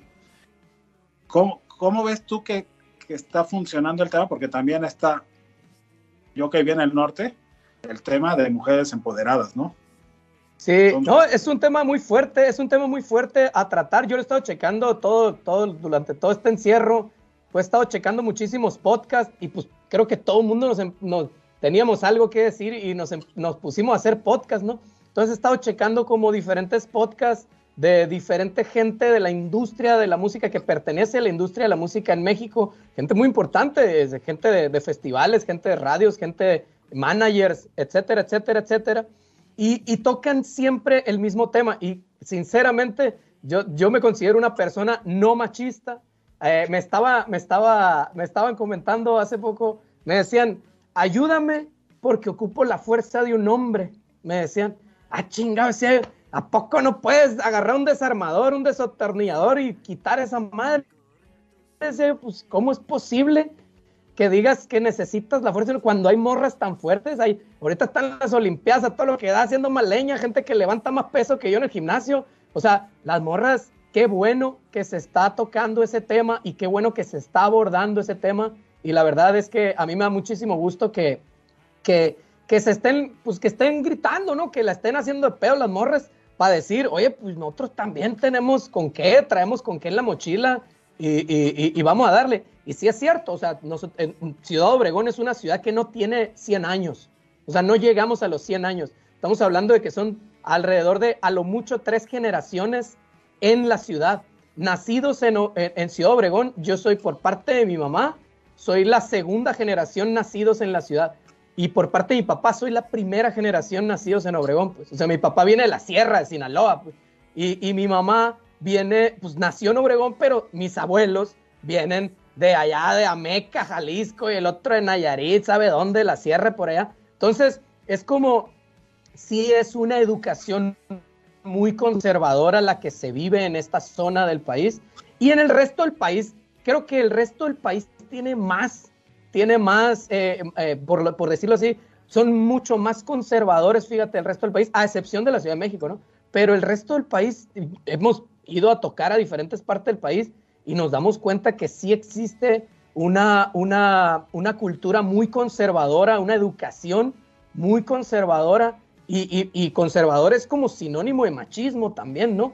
Y las, las mismas morras también, no, no en general, no estoy generalizando, pero sí, sí me ha tocado escuchar ese tipo de comentarios, pues que ellas mismas están educadas de esa manera, ¿no? Y no debería de ser así, no debería. Yo apoyo completamente esa, esa diversidad y, y que se incorporen más mujeres a la industria de la música. Está muy fregón. Estaba escuchando a esta chica, se me fue el nombre de la Terciopelados, que decía, pues que es un tema, eh, exacto, es, es un tema irse de gira, dice, no, me voy de gira con toda esta bola de locos y el staff y todos tres semanas fuera de su casa se vuelven locos, ven una morra y pasar por el pasillo del hotel y dice, es un broncón, es un tema andar de gira con puro macho en, en, en, en- pues imagínate, en la industria de la música es un tema muy delicado y muy importante a tratar. Yo creo que sí, sí se tiene que empezar a realizar esa incorporación de la figura femenina, tanto con gente staff, ingenieras de sonido, eh, eh, músicos, eh, partir de ahí, ¿no? A partir de los músicos, a partir del crew, a partir de la producción, a partir de la oficina. O sea, la- la- las mujeres tienen muchísimo que ofrecer, pues no tienen ni, ni por qué hacerse menos ellas mismas, ¿no? Tampoco ni, ni estar solicitando de que un hombre les tenga que hacer las cosas, por supuesto que no, háganlo ustedes, también pueden, hombre. De hecho, yo no puedo dejar pasar eh, el momento para mandarle un saludo a nuestra querida Elis, ¿no? Que tiene también un trabajo y, y está visibilizando un montón de cosas. Ya tendrás que conocerla, María Elis, si no la conoces. Sería bueno. Eh, ¿Estás hablando de Lipaprica? que- sí, sí, sí. Sí, claro. Claro, ya somos parceras, tenemos muchos planes juntas. Ustedes no saben lo que está pasando, muchachitos, pero creo que Cuéntanos. el futuro del rock es de las chicas. Eso, Ah, eso. Trae un proyecto de la Ah. paprika, de hecho, ¿no? De eso. Eh, eh, eh, hay un, ese proyectillo, Hay Simón. festivales, hay bookers, o sea, eh, lo chévere que está pasando es que las mujeres están un poco en una posición más, eh, digamos, de tomar decisiones de poder.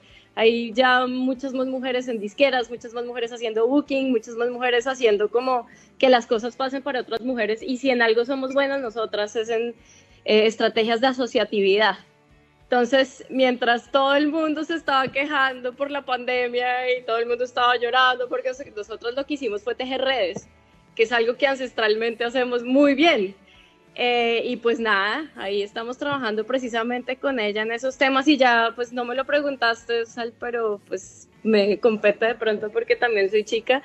Eh, claro. Hace poquito hicimos como una campaña, creo que en el pasado marzo, en donde hablábamos de uno cómo puede pues cambiar un poco la, pues la vuelta, ¿no? Porque si la vuelta no, pues digamos que está, está es, la, la mayoría de la música está hablando desde una perspectiva, digamos, mayoritariamente masculina y blanca, eh, pues cómo hace uno para, para cambiar un poquito la tortilla. Y no solo, no solo es como añadir más mujeres en tu playlist o eso, es también mirar a ver cómo estamos hablando con nuestras colegas, ¿no? Porque las mujeres no tenemos nombre y los hombres sí, es la novia de, o la, la que era la novia de, o es que no me acuerdo del nombre, o esta chava, esta niña chiquita, hay como un tema de infantilización, hay como un tema en el lenguaje que pues que también sería bacano corregir a veces, eh, pues porque estamos en el mismo nivel, las mismas ligas, pues todos estamos trabajando en una misma industria y vamos de la mano, vamos, eh, digamos, amarrados unos de otros, no la tenemos fácil en Latinoamérica los músicos, mucho menos los músicos independientes, como para no ayudarnos los unos a los otros. Y yo creo que eso es algo muy bacano que también, pues yo estoy descubriendo en este año y medio de trabajo, pues como proyecto solista y también conocer otras mujeres con propuestas similares y también conocer otras escenas completamente distintas, mirar cómo trabajan las cumbieras, cómo trabajan las mujeres en el Pacífico y en el Atlántico colombiano, por ejemplo, que son unas percusionistas bravas, bravas, bravas, y haciendo talleres con otras mujeres, enseñando técnicas como, eh, digámosle, pasándole la batuta a las nuevas generaciones para que no tengan miedo de ser vistas, de, de, pues digamos, de acercarse a una tarima.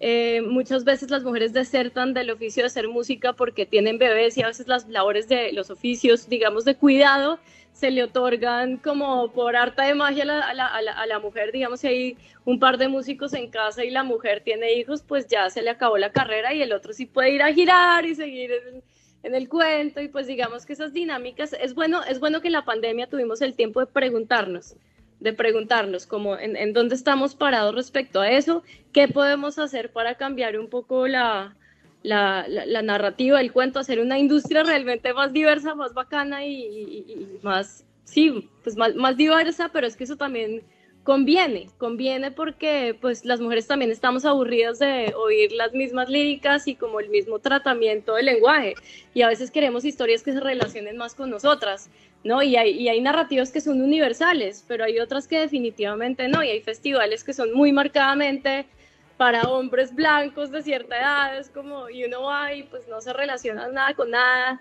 Entonces siempre está bueno, ¿no? Está bueno que nos hagamos estas preguntas, que nos las hagamos también, pues, eh, ustedes. Sí, en conjunto. chévere. De hecho, de hecho, Memo, por ejemplo, yo me quedé pensando, no sé tu opinión, pero que, que lo que es- sí podemos ver es en América Latina cómo li- las mujeres están liderando el crecimiento, por lo menos en la música independiente, ¿no? O sea, hay muchas, muchas mujeres que, que están eh, realmente liderando el tema y, y que sucede algo padre, no sé cómo lo ves tú, pero que ya no es un tema como de hay que cumplir la cuota, ¿no?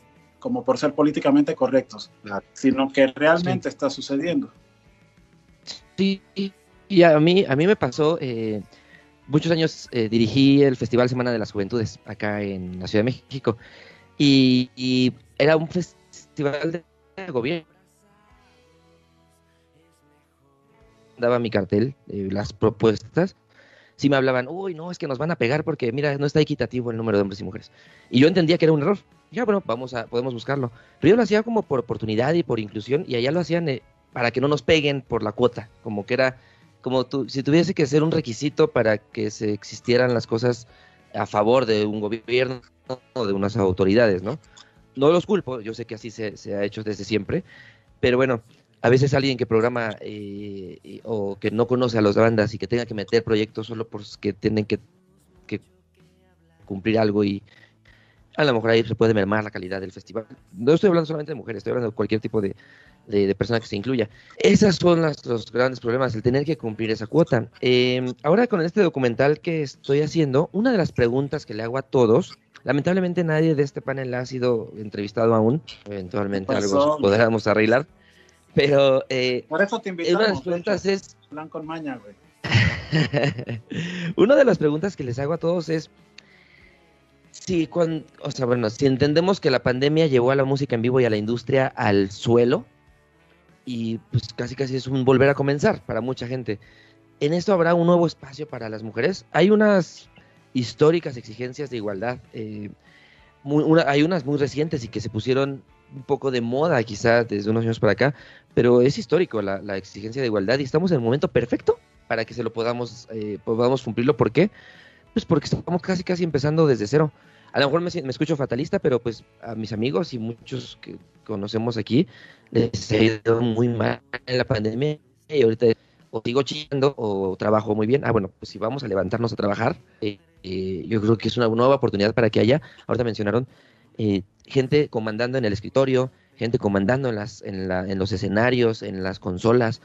Yo hace muchísimo no me toca que en el, en el equipo de producción la ingeniera, un- el ingeniero de monitores sea mujer, o hace mucho no me toca una técnica en, en- eh, conectando cosas en el escenario. Pasa, sí pasa, pero no es, no es la, la- el grueso ¿no? de, de la población de, de gente que está participando en la industria. Bueno, en Bueno, Colombia, entonces- digamos que sí hay una, hay más ingenieras y más, bueno, yo no sé, a mí por lo menos me ha tocado como mucho darme cuenta que es un tema de visibilización. Sí están ahí, pero nadie habla de ellas, porque, por ejemplo, existen comentarios como eh, no vayas con tal ingeniera porque ella no carga las cosas, como que no tiene fuerza y en cambio el otro sí carga, es roadie y ingeniero, entonces él es mejor porque es dos por uno y la mujer no carga. Esos, esos son como, pues no, no es así. También hay electricistas, gaffers, la- las chicas sí cargamos los instrumentos. Eso es pura, pues mierda. Nosotros podemos hacer todo lo que ustedes hacen y, y está bien, ¿no? No necesitamos como ese, sí, lo que tú decías es súper cierto. Estoy completamente de acuerdo en que, en que, pues, de hecho la ley de cuotas no, pues, no debería ser solo por cumplir. Lo que sí habría que añadir es que sí hay proyectos de calidad eh, y no se va a dañar tu festival por meter más mujeres o menos, pero sí hay que saber buscar, digamos, que eso es lo que nosotros sentimos que está pasando un poco, que muchas veces la gente quiere como buquear mujeres y no saben en dónde están, como que no saben en dónde buscar, no hay un directorio de mujeres como, ah, esta es chévere, venga, ve, miramos a ver la propuesta, sino es como, eh, ¿usted qué ha oído? Eh, fulana de tal, y vas a oír y es horrible y no encuentras a nadie más, entonces, bueno, pues esa como para cumplir la, la cuota, y pues eso es lo que digamos que pues queremos cambiar un poquito y gente como Elis está está logrando establecer esa línea de visibilidad para las chicas que trabajamos en la música, ingenieras de sonido, bookers, para eso están surgiendo cosas como Todopoderoso, eso está bien, o sea, está bien que lo, lo, lo que Memo dice también es cierto, no, no, no tiene por qué ser una cuestión de cumplir por cumplir, pero, pero siempre está bien, como en esta nueva era, abrir los oídos un poquito y saber que, pues, que se viene se viene un momento de géneros fluidos, de, de- de ruptura de todas esas categorías. ¿Qué es rock? ¿Qué es alternativo? ¿Qué es esto? ¿Qué es lo otro? ¿Por qué tenemos que pensar como en esas cajas tan estáticas, hombre, mujer? Entonces, rock de mujeres. ¿Por qué? Porque el que lo hace es una mujer. No, parce, rock. Punto. O es eh, eh, cumbia, hip hop o lo que sea. ¿sí? No, no, no, no, no. Si, si canta una mujer, no tienes por qué meterlo en una caja y hacerle una tarimita especial, no, ni que fuéramos discapacitadas, hombre. Pedro, tú estabas levantando la mano. Sí, eh, aplaudo, aplaudo lo que, acabo de, lo que acaba de decir eh, la mujer. Sí, cierto, sí, cierto. Fíjate que a mí me pasó algo muy, muy, muy curado. La es una niña. pequeña, una pequeña anécdota, una pequeña anécdota que, que me pasó en la Ciudad de México. Yo trabajaba, yo, soy director de videoclips y comerciales y canté cosas. Y me tocó trabajar en una producción donde el productor dijo una vez, estábamos buscando asistentes de producción en ese momento. Y, ah, sí, fulanita, alguien la propuso. Y propuso una morra una camarada. Ah, fulanita tal. Ah, Simón, chambea muy bien. Carga cosas. Todo bien. La morra chambea. Va a chambear. Va a ser asistente de producción. Y creo que es algo muy similar la producción de, de digo, pequeñas diferencias, pero la producción de conciertos o de festivales es algo muy parecido a una producción de, de- de audiovisual, ¿no? Entonces, dice el productor en ese momento, dice, no, Simón trabaja muy bien, pero no la quiero contratar porque el crew no trabaja, se la pasa ahí, se la pasa ahí cotorreando con la morra, eh, ¿qué onda? Vente para acá, mija, esa madre, ¿y qué onda? ¿Y a qué hora sales? ¿Y qué onda? pa-?" Y no chambean, dice, por estar cotejando o acosando a, a- a la morra que está chambeando, está en su pedo, está chambeando la morra. Curiosamente, no le daban trabajo porque, porque el crew se distraía. Fíjate lo que son las cosas, fíjate lo que hay que cambiar, fíjate lo, lo- lo que, de lo que está hablando María. Dice, "Pues hay que cambiar todo eso, por supuesto que hay que cambiarlo, por supuesto que hay morras que cargan cosas y no necesariamente es eso, pues, sino eh, eh, el tema de, del por qué no, de, de las, de las anécdotas que existen, del por qué no las incluyen, pues es- son puras pendejadas, pues al final de cuentas. Oye, este, Edgardo, yo te he visto muy pensativo. No, escuchando. De hecho, comparto eh, lo que los colegas acá mencionan. Eh, acá, básicamente, como para hablar en líneas personales, eh, al momento de hacer alguna programación o, o básicamente armar el, el line-up de un festival o, de alguna forma algún evento en particular, no nos fijamos mucho en el tema de, de cubrir una cuota, simplemente nos guiamos por un tema de, de cómo está trabajando el proyecto, ¿no? Cómo está trabajando la banda, cómo está trabajando en temas de estrategias, en una serie de, de acciones que vayan obviamente a sumarle al, a la programación general, ¿no? Pero sí es cierto totalmente lo, lo que sucede en, en, en nuestra industria en general. Y obviamente hay que ir cambiándolo, ¿no? De a pocos. Eh, yo conozco gente que trabaja muy capa en, en la producción, en el tema también de gestión. De hecho, en la oficina nosotros tenemos dos chicas que, que básicamente hacen, eh, son pieza fundamental dentro de la, de la agencia. Entonces, quizás no, no están tan, tan voceadas, pero es como perfil bajo. Yo pienso que hay un montón de gente así. ¿no? Entonces, nada, solamente para añadir eso. Oye, este, estamos llegando ya a la parte final del programa. La verdad es que pues, no, siempre que entramos en, en temas que, que a todos nos interesan, se me va rapidísimo. Este, Edgardo, tú nos traes una recomendación y para verla, ¿no?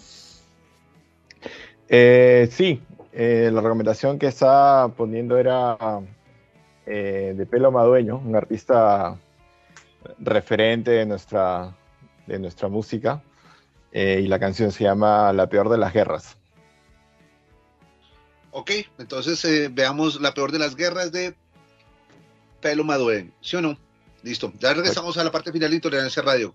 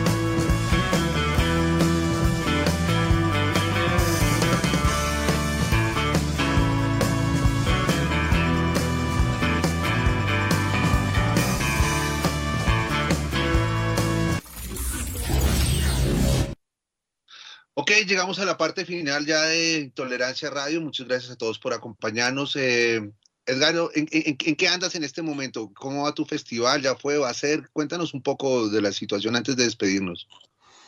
Eh, bueno, sí, para este año definitivamente eh, la edición del festival eh, no, no la vamos a realizar para, obviamente, cuidar un poco lo, lo, lo que es la esencia del festival, ¿no? Que es un poco más como en vivo. Eh, sé que hay acciones digitales que hoy en día se están dando, pero preferimos obviamente eh, guardarnos un poquito para, para obviamente mostrar lo que siempre hemos un poco ofrecido como propuestas. Entonces, eh, estamos programando esto para Dios mediante segundo semestre de 2022. Y obviamente como agencia tenemos una serie de acciones eh, en cuanto a shows, eh, calendario que ojalá podamos realizar, ¿no? Porque obviamente todo este tema va, va cambiando y esperemos que, que, bueno, vaya mejorando también, ¿no? Oye, yo creo que hay dos cosas. Una es que estás muy cerca. Si te tardas un poquito más, vas a tener que poner un escenario agro dentro de tu festival.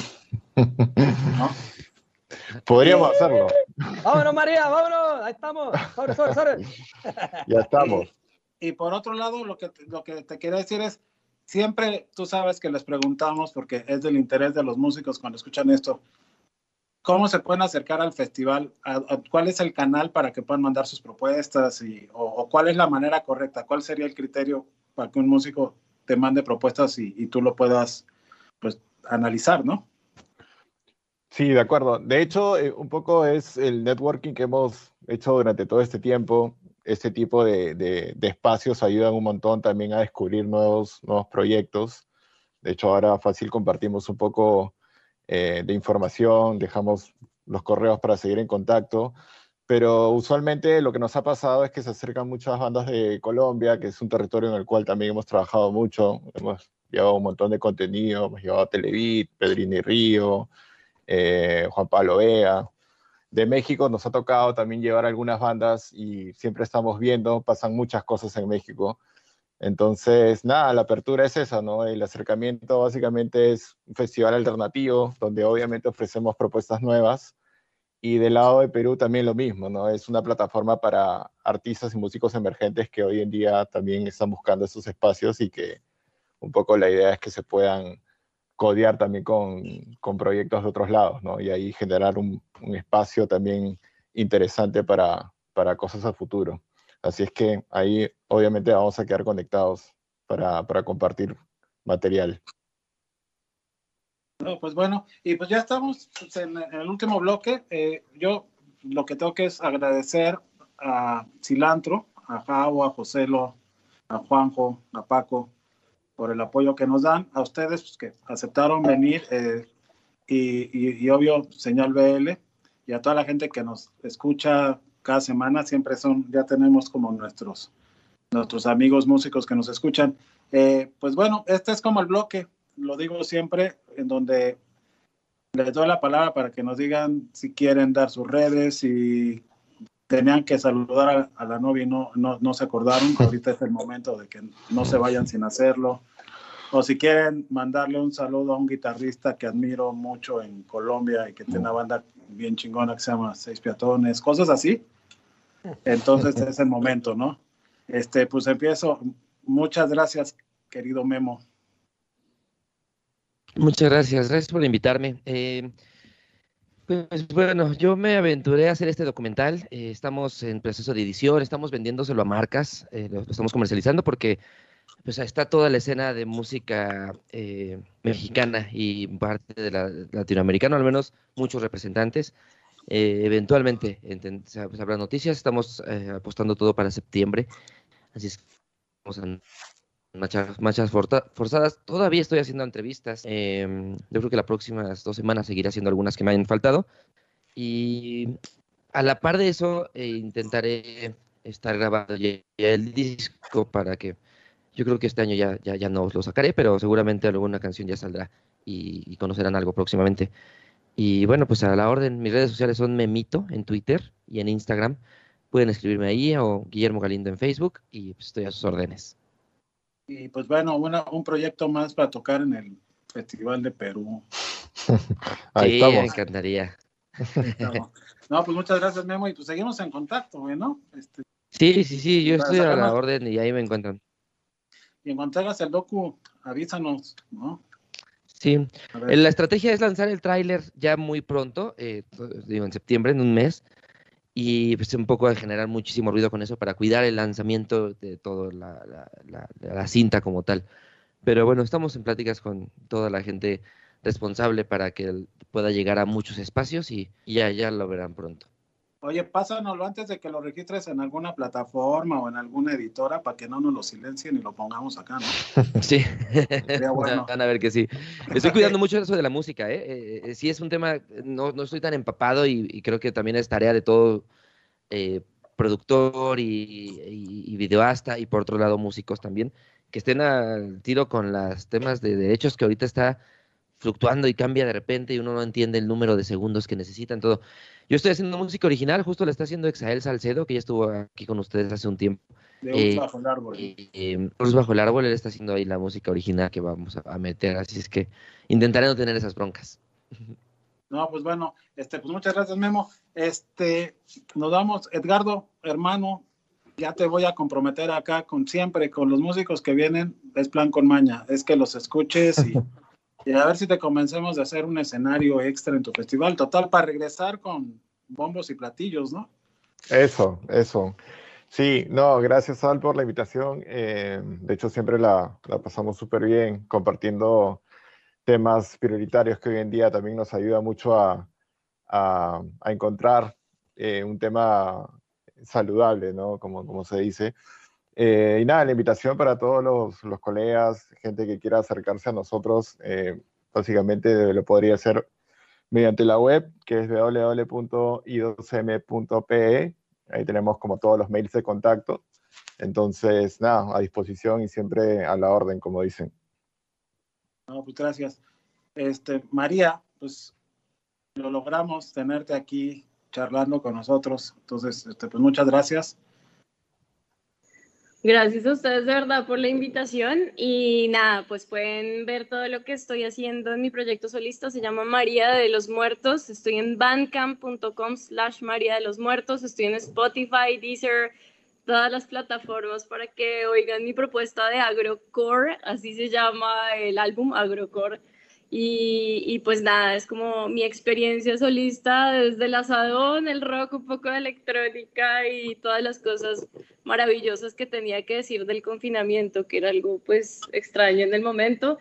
Eh, ojalá les guste, ojalá eh, se relacionen, se abra una puerta a lo desconocido de su enchufe o de su lavadora en la mitad de la nada. Eh, eh, los invito también a que me, pues, me escriban en las redes si tienen además cosas que decir de Todopoderosa, también los invito a las redes de ellas.